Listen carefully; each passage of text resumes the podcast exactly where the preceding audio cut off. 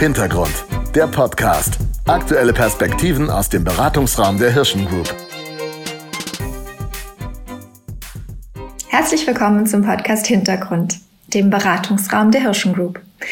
Ich bin Sonja Schaub, Leiterin der Unternehmenskommunikation der Hirschen Group und freue mich, dass ihr und Sie heute dabei sind. Wer den Hintergrund vor der Sommerpause verfolgt hat, weiß, dass wir als Webinar gestartet sind. Jetzt nach der Sommerpause melden wir uns mit einem Podcast zurück. Die Grundidee ist dieselbe. Experten aus unseren unterschiedlichen Consulting- und Kommunikationsunternehmen sind hier bei mir zu Gast, um ein aktuelles Thema aus unterschiedlichen Perspektiven zu beleuchten und zu besprechen. Es geht immer darum, Hintergründe aufzuzeigen, Empfehlungen auszusprechen die Entscheiderinnen und Entscheidern in ihrer täglichen Arbeit nützen können. Heute freue ich mich, dass ich Antonia Meyer und Daniel Auvermann zu Gast habe. Wir sprechen gemeinsam über das Thema Reboot und die Notwendigkeit einer regelmäßigen Überprüfung des eigenen Geschäftsmodells. Welche vielleicht feinen Haarrisse sich in der Organisation eingeschlichen haben in Zeiten der Krise und wie man sie erkennt welche Dimensionen Produkt, Markt, Beschäftigte und Öffentlichkeit wie analysiert werden sollen, welche Bedeutung Monitoring hat und wie der Diskurs mit der Politik vor allem auch im kommenden Wahljahr gestaltet werden soll. Antonia Meyer ist seit neun Jahren Politikberaterin. Sie ist Direktorin bei den 365 Sherpas unserer Beratung für Policy Advice und Corporate Affairs.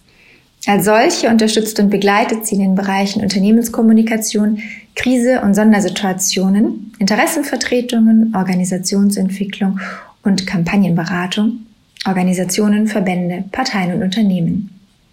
Daniel Auvermann ist Gründer unserer Change Communications Consultancy Trafo. Er ist Organisationsentwickler und ehemaliger Marineoffizier, der glaubt, dass es ohne Anarchie keine Kreativität und ohne Disziplin keine Ergebnisse gibt.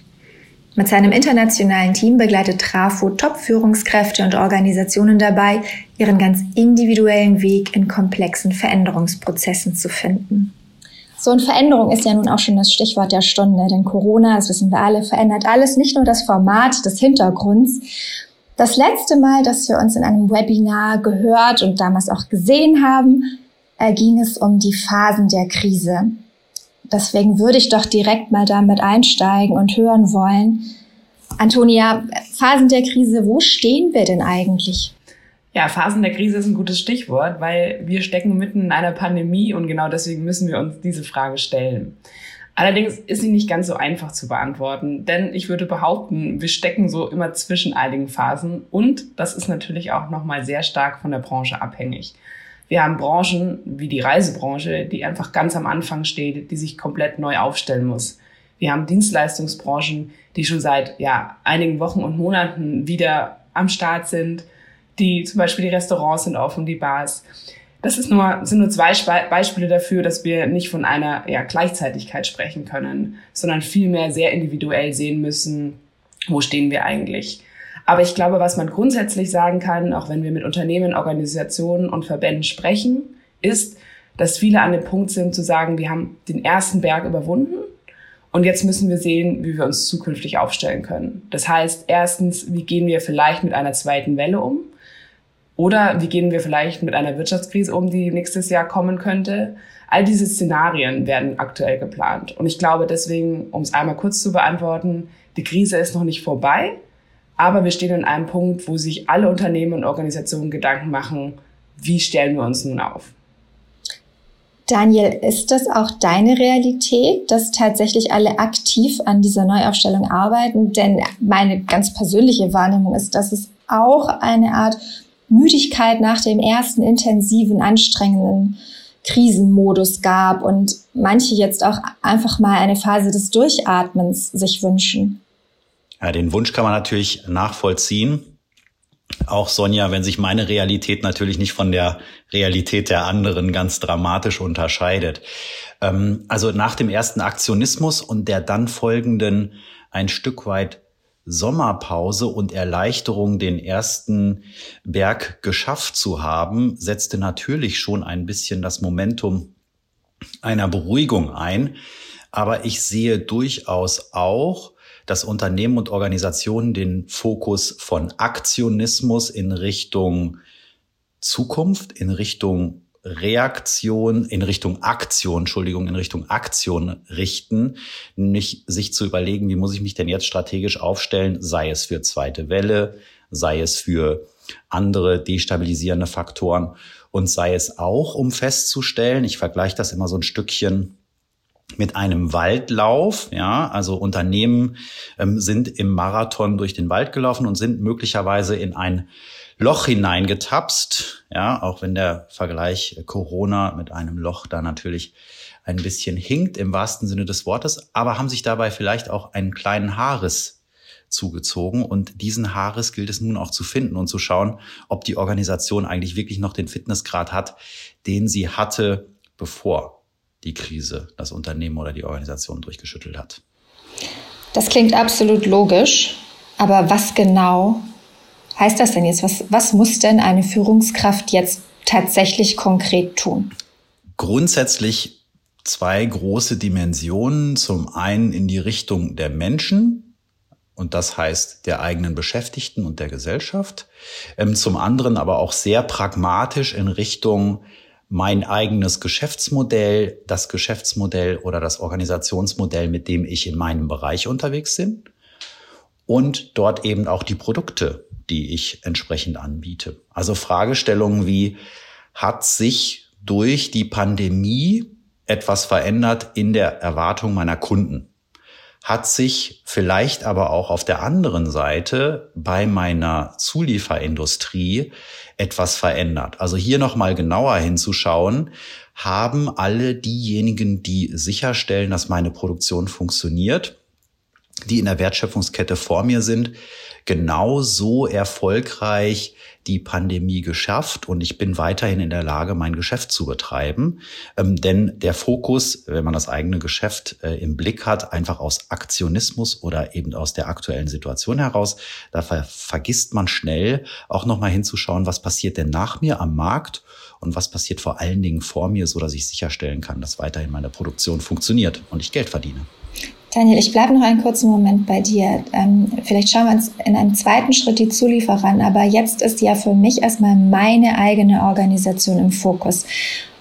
Ähm, was gilt es zu überprüfen? Mein Produkt, mein Produktversprechen, meine Marktpositionierung? Das klingt ja so, als würde ich meinen Businessplan überprüfen.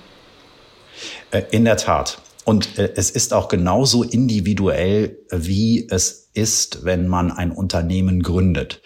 Es gilt, einen Businessplan aufzustellen. Ich nenne das so ein Stück weit einen Reboot-Plan, also wirklich die Fragestellung, wo stehe ich denn mit meinem Operationssystem, also mit der Art und Weise, wie ich produziere, äh, mit der Art und Weise, wie meine Organisation funktioniert ähm, und auch hinzuschauen, wie sieht dort eigentlich die Mechanik aus, mit der ich Geld verdiene, ähm, welche Produkte funktionieren, welche Produkte funktionieren vielleicht nicht mehr, ähm, aber auch sehr deutlich das Moment zu nutzen, dass es gerade eine Situation ist, in der quasi ein Brennglas auf meine eigene Organisation gerichtet wird und Dinge, die ich schon lange hätte anpacken müssen, jetzt nochmal doppelt schwer wiegen und ich deswegen umso klarere Entscheidungen, aber auch vor allen Dingen umso überlegtere Entscheidungen treffen muss. Und das ist, glaube ich, eine diametrale Herausforderung, die ich als Führungskraft habe. Die Entscheidungen, die ich treffen muss, sind umso schwerwiegender, ähm, weil eben gerade die aktuelle Situation dazu führt, dass sie ganz, ganz deutlich hervortreten. Wenn ich mich dann intensiv mit mir selbst, meinem Angebot, meinem Produkt, meiner Organisationsstruktur beschäftigt habe, Antonia Daniel sagte ja auch, ähm, der zweite wichtige Aspekt sind Menschen und Gesellschaft. Gesellschaft ist immer auch politisch, Politik. Gibt es aus deiner Perspektive als Politikberaterin Themenfelder und Kriterien, die eine Organisation bei dieser Betrachtung grundsätzlich immer mit im Blick haben sollte? Aber ich glaube, das große Stichwort hier ist Vertrauen. wir sind in einer sehr fragilen Zeit. Das heißt, keiner weiß, wo stehen wir eigentlich in fünf Monaten, wo stehen wir in einem Jahr. Das heißt, in dieser Fragilität und in dieser Unsicherheit befindet sich natürlich auch Politik. Und in dieser Findungsphase ist es, glaube ich, wichtig, dass alle Akteure der Gesellschaft an einem Strang ziehen. Das heißt, als Unternehmen muss ich mich mehr auch diesem Dialog öffnen, gemeinsam an Lösungen zu arbeiten. Wie kommen wir da raus? Wie kommen wir weiter? Wie wollen wir uns aufstellen? Das heißt als Unternehmen nicht, dass ich mich dem beugen muss, was Politik von mir möchte oder welche Erwartungen an mich gestellt werden, aber dass ich mich in einer gewissen Weise ja diesem Austausch stelle, um damit natürlich auch langfristig Vertrauen aufzubauen. Und das Zweite, was auch wirklich von zentraler Bedeutung ist, dass Unternehmen öffentliche Meinung stark im Blick haben. Wir haben das letztes Jahr auch vor der Pandemie schon gesehen bei Fridays for Future, also eine, eigentlich eine Grassroot-Bewegung, die sich das Thema Klimaschutz auf die Fahne geschrieben hat und das ist nicht bei einer Grassroot-Bewegung geblieben und nicht nur bei riesigen Demonstrationen in allen deutschen Städten, sondern ist definitiv auch auf politische Stakeholder übergeschwappt. Und Unternehmen müssen deswegen momentan sehr stark darauf achten, wie verändert sich öffentliche Meinung, welche Rolle will ich darin auch einnehmen, will ich darauf reagieren oder will ich aktiv mit ja, gestalten. Und deswegen, ja, diese Art und Weise mitzuarbeiten, mitzugestalten, wird vor allem in den nächsten Monaten sehr entscheidend sein für Unternehmen kann ich nur unterstreichen, äh, zumal wir aktuell die Situation haben, dass mit ähm, den Themen wie Aussetzen der Insolvenzanzeigepflicht, äh, wie Fragestellungen, präventive Restrukturierung, ganz fundamentale Themen, auch was die Zahlungsfähigkeit Insolvenzrechtssituation angeht, einfach auch gerade sehr, sehr viel passiert, was eine direkte Auswirkung auf mich als Unternehmen oder meinen Markt oder meine Zuliefererkette hat. Mhm. Antonia, du sagtest jetzt Nachhaltigkeit, Klimaschutz. Ähm, in, also es sprechen ja auch alle von einem Boost der Digitalisierung, von neuen Arbeitsmöglichkeiten. Das fällt alles auch mit in diesen Topf, oder? Absolut. Ich glaube, wir haben uns in den letzten Monaten eingehend mit der Bekämpfung der Pandemie beschäftigt, in allen Aspekten der Gesellschaft, Wirtschaft und Politik. Und das ist auch richtig so. Und das werden wir auch noch eine ganze Weile weiter. Dennoch dürfen wir nicht vergessen, dass wir auch politisch bald in eine Wahlkampfphase eintreten, wo auch andere Themen wieder durchdringen werden. Vielleicht nicht so prominent, wie wir es vor einem Jahr noch erwartet haben, aber dennoch werden wir uns mit diesen Themen beschäftigen. Das heißt, Klimaschutz wird wieder auf die, weiter oben auf die Agenda rücken. Das ganze Thema Digitalisierung mit all seinen Facetten wird uns auch wieder weiter beschäftigen. Was heißt das jetzt für Unternehmen? Die meisten Unternehmen haben diese Themen ja nicht erst seit gestern für sich entdeckt, sondern sind da ja schon sehr, sehr gut aufgestellt.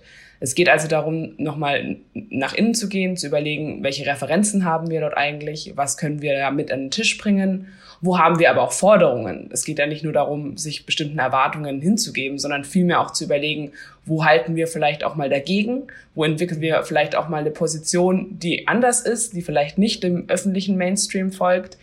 Aber es geht eben darum, nicht zu sagen, wir kümmern uns jetzt nur um die Krise und wir kümmern uns jetzt nur um das aktuell oder das, was uns gerade eben belastet oder herausfordert, sondern es ist von Unternehmen oder für Unternehmen schon auch wichtig, eine langfristige Perspektive zu fahren. Und deswegen ist unsere Petitum, diese Themen nicht außer Acht zu lassen, sondern sich dafür gut aufzustellen und dann eben auch, wenn diese Unterne oder wenn diese Themen auf der öffentlichen Agenda wieder weiter nach oben rücken, da eine Position formuliert zu haben, die Entwicklungen im Blick zu behalten und einfach als Akteur mit am Tisch zu sitzen.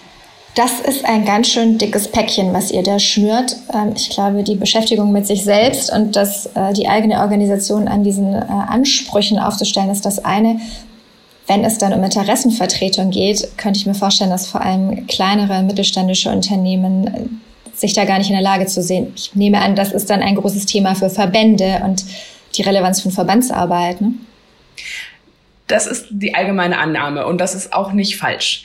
Dennoch wird oft eine Sache vergessen und das ist die Zielgruppe der politischen Stakeholder. Die agieren ja nicht im luftleeren Raum, sondern und vor allem in einem Wahljahr achten sehr, sehr, sehr stark auf ihre Zielgruppe und das sind die Wählerinnen und Wähler. Das heißt, jeder Bundestagsabgeordnete, der sagen, auch wieder in den Bundestag einziehen möchte, hat einen Wahlkreis. Und was sind dort? Meistens kleine mittelständische Unternehmen. Das heißt, erstens, die stehen im Austausch die sind wirklich vor Ort dran Und deswegen ist da einfach ein direktes Gespräch und ein persönliches Gespräch, was wahnsinnig wichtig ist und was wir nicht unterschätzen dürfen, was sozusagen auch mit keiner großen Kampagne der Welt irgendwie aufgebrochen werden kann. Und das Zweite ist, dass Politiker schon klug genug sind, um zu wissen, wie können wir uns aufstellen, dass alle in einer gewissen Weise auch befriedet sind. Das heißt, kleine und mittelständische Unternehmen da zu unterstützen, wo es notwendig ist und auch die im Blick zu haben, die sozusagen, ja, die alleine die Innenstädte in Deutschland beleben, die Unternehmen, die wirklich vor Ort Arbeitsplätze schaffen. Das heißt, ja, Verbände haben natürlich großes Gewicht und werden auch weiter großes Gewicht haben, aber man darf nicht unterschätzen, wie wichtig auch die Arbeit vor Ort ist, das persönliche Gespräch und vor allem auch die persönlichen Beziehungen vor Ort. Die große Herausforderung ist die, dass Politik im Moment natürlich ein großes Interesse daran hat, in einem Wahljahr dafür zu sorgen, dass es keinerlei Insolvenzen, keinerlei Arbeitslosenzahlenveränderungen gibt, Kurzarbeit verlängert, Insolvenzrecht ausgesetzt. Das ist natürlich auch ureigenes Interesse der Politiker, dafür zu sorgen, dass es eine Scheinglücksmoment gibt, äh, was aber gar nicht der Realität entspricht. Und äh, Sonja hat ja ganz am Anfang äh, gefragt, ob meine Realität sich da unterscheidet. Und da sage ich eben schon, man darf schon mit einer gewissen Vorsicht hinschauen, ist die Realität, die wir da zaubern durch diesen Nebel den wir durch Kurzarbeitsverlängerung, Aussetzen der Insolvenzpflicht und weitere taktische politische Maßnahmen gerade sehen, führt die nicht vielleicht auch dazu, dass ich als Unternehmer meiner Verpflichtung, die ich habe gegenüber meinen Beschäftigten, aber auch quasi als jemand, der sich langfristig strategisch aufstellt, da gar nicht nachkomme. Das heißt ja, ich kann als Unternehmer natürlich, ist mein erstes Interesse, meine eigene Unternehmung ähm, voranzubringen. Ähm, wenn ich nun als Bankkreditgeber bin und aktuell wahrscheinlich aber zu spät auch von negativen Entwicklungen meiner Kunden erfahre durch die Aussetzung der Insolvenzpflicht, welche, welche Gruppen, öffentliche Auftraggeber oder Banken vielleicht könnten noch ein Interesse daran haben, dass Unternehmen vielleicht in einem regelmäßigen Zyklus ihr eigenes Geschäftsmodell professionell hinterfragen? Also diejenigen, die am nächsten an dieser ganzen Thematik sind, sind natürlich Steuerberater und äh, Kanzleien. Und die sind da auch entsprechend aktiv und müssen da auch aktiv sein. Ähm, das sind diejenigen, die als erstes einen guten und klaren Blick auf die Unternehmen haben. Das sind aber nicht die handelnden Akteure, das sind ja nur diejenigen, die aufzeigen, wo ich stehe. Ich kann es total nachvollziehen, dass ein Unternehmer nicht als allererstes zu seiner Hausbank läuft und sagt, ich habe da ein Finanzierungsproblem. Er möchte ja darauf achten, dass sein Rating gut bleibt. Der Steuerberater zeigt ihm aber sehr klar auf, wo er steht. Und dann gilt es für den Unternehmer, sich entsprechend auch aufzustellen, ja, durchaus zu hinterfragen, welcher Produktionsbereich funktioniert besonders gut. Und ich plädiere da gar nicht in irgendeiner Form für Lohnarbitrage, ich muss jetzt unbedingt meine Standorte verlegen oder ähnliches, sondern es geht vielmehr darum, strategisch zu fragen, wo und was funktioniert besonders gut, vielleicht auch wieder zurück zu sourcen äh, in die Bundesrepublik und nicht irgendwie außerhalb äh, zu denken. Wir haben ja gesehen, wie die Lieferketten zusammengebrochen sind. Also da strategische Fragestellungen zu stellen, ist ganz entscheidend. Und wenn ich an den Mittelstand denke, den Antonia da gerade angesprochen hat, das sind ja häufig Unternehmerfamilien. Ähm, wo es natürlich ein Management gibt, das auch entsprechend aufgestellt ist, das auch eine soziale Verantwortung, eine regionale soziale Verantwortung empfindet. Aber auf der anderen Seite sind dort nicht plötzlich analytische Ressourcen vorhanden, nicht plötzlich auch Organisationsentwicklungsressourcen vorhanden. Und die gilt es dann entsprechend auch abzurufen. Und ich glaube, da wäre in Richtung der Politik ähm, es ganz wichtig, Antonia, vielleicht auch nochmal zu sagen, ja, wie helfen wir denn da jetzt auch die Handlungsfähigkeit herzustellen und nicht nur einen Deckmantel äh, darüber zu legen, der dafür sorgt, dass das alles äh, eine Gutwetterlage vor der Bundestagswahl ist. Gut, Wetterlage und Deckmantel ist natürlich auch eine These. Das müssen wir auch festhalten. Ich glaube, da gibt es genug Politiker, die dir jetzt äh, widersprechen würden, die sagen, es sind eben erste Maßnahmen, die wir schaffen, um langfristig dann gut aufgestellt zu sein. Aber ich verstehe deinen Punkt. Und ich bin auch voll bei dir, dass all die Dinge, die wir jetzt auch schon vorgeschlagen haben, die wir angedacht haben, natürlich auch erstmal vielleicht wirken können wie eine sehr, sehr große Mammutaufgabe, die es auch zu bewältigen gibt. Aber wenn man sich die einzelnen Bereiche ähm, anguckt, wie äh, Mensch, Produkt, Markt, dann kann man sich eben mit kleinen Tools auch vortasten. Ich kann es mal für den Bereich Gesellschaft beispielhaft machen. Also wie kann ich mich da aufstellen? Alles, was wir jetzt Richtung Politik diskutiert haben.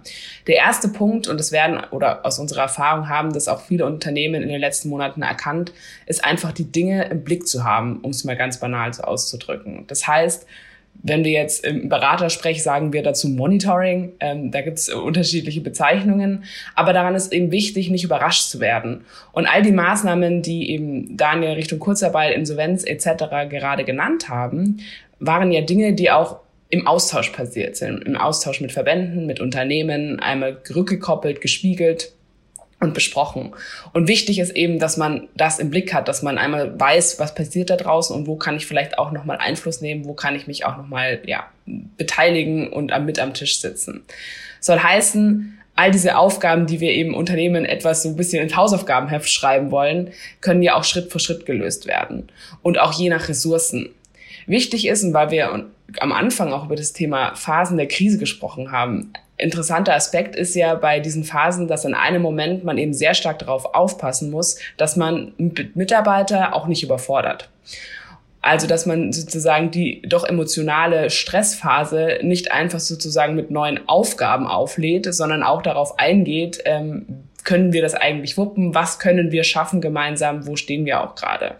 Und ich glaube, deswegen ist es wichtig, da auch wirklich vorsichtig mit Bedacht zu überlegen, wo können wir Änderungen vorantreiben? Welche Tools haben wir? Welche Kapazitäten?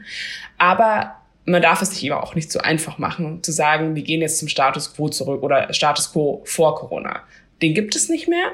Und deswegen ist unsere Empfehlung oder meine Empfehlung ganz klar, die Zeit sich zu nehmen, einmal diesen Reboot, wie Daniel es vorhin genannt hat, anzugehen. In welchem Ausmaß bleibt da natürlich ja, die Entscheidung des einzelnen Unternehmens, der einzelnen Organisation. Aber auf keinen Fall müde zu werden und zu sagen, wir machen einfach alles wie vorher. Das funktioniert meines Erachtens nicht mehr. Müde zu bleiben oder nicht müde zu werden. Ich appelliere wieder Unternehmergeist zu entfalten. Alle Experten an einen Tisch bringen, Steuerberater, Bank, Organisationsentwickler, Kommunikations- und Dialogexperten, kreativ für das eigene Unternehmen Verantwortung zu übernehmen und darüber nachzudenken, was sind gute Lösungen und vielleicht auch ungewöhnliche Lösungen. Auszuprobieren Anarchie ist da so das Stichwort im Sinne von wirklich Dinge auch mal neu zu denken und dann diszipliniert umzusetzen. Also zu schauen, was funktioniert gut, zu monitoren, hast du gerade gesagt, Antonia, ähm, zu schauen, was ist am Markt funktionsfähig, was stabilisiert meine Lieferkette, was funktioniert mit meinen Beschäftigten. Und all das, was nicht funktioniert, auch wirklich mit durchaus auch harter Disziplin abzuschalten und aufzuhören damit, dass man sich darauf konzentrieren kann, was wirklich funktioniert. Also alle Leute an einen Tisch bringen, Nummer eins. Nummer zwei, durchaus mit hoher Kreativität und Anarchie neue Lösungen denken und diszipliniert umsetzen. Unternehmerischen Mut zeigen ähm, ist hier, glaube ich, äh, der Ruf der Stunde. Also das waren jetzt zwei sensationelle Schlussplädoyers. Ähm, wüsste gar nicht, was ich dem noch hinzufügen würde, außer vielleicht zum Abschluss. Das klingt jetzt so herausfordernd. Ähm, es gibt aber auch etwas, was wirklich Mut macht. Und Daniel, das ist ja eine Befragung, die ihr vor ein paar Monaten mit ComEx gemacht habt, wo es darum geht, wie werden Führungskräfte in der Krise wahrgenommen. Und das Vertrauen der Mitarbeitenden in die Führungskräfte war sensationell hoch. Man alle positiv, dass sie gut durch die Krise geführt werden und dass die Führungskräfte, denen sie anvertraut sind, sie gut durch die unsichere Zeit manövrieren. Von daher, glaube ich, sind wir hervorragend gerüstet für das, was jetzt kommt, wenn der unternehmerische Mut da ist, ein Reboot zu wagen. Ich würde sagen, vielen Dank an dieser Stelle euch beiden für diese zwei Perspektiven auf ein wichtiges Thema. Wer mehr dazu wissen möchte, findet noch ein paar Links in der äh, Bio unter diesem Podcast, inklusive der Kontaktdaten unserer beiden Gesprächspartner von heute. Ich freue mich, wenn euch dieser Podcast gefallen hat und ihr auch beim nächsten Mal wieder reinhört. Über Feedback und Anregungen freuen wir uns jederzeit. Und äh, daher bleibt mir an dieser Stelle nur noch zu sagen, vielen Dank, Antonia, vielen Dank, Daniel. Und äh, ich bin schon gespannt, wann wir uns zu einem weiteren Thema wieder hören. Dankeschön euch, auf Wiederhören. Tschüss. Tschüss.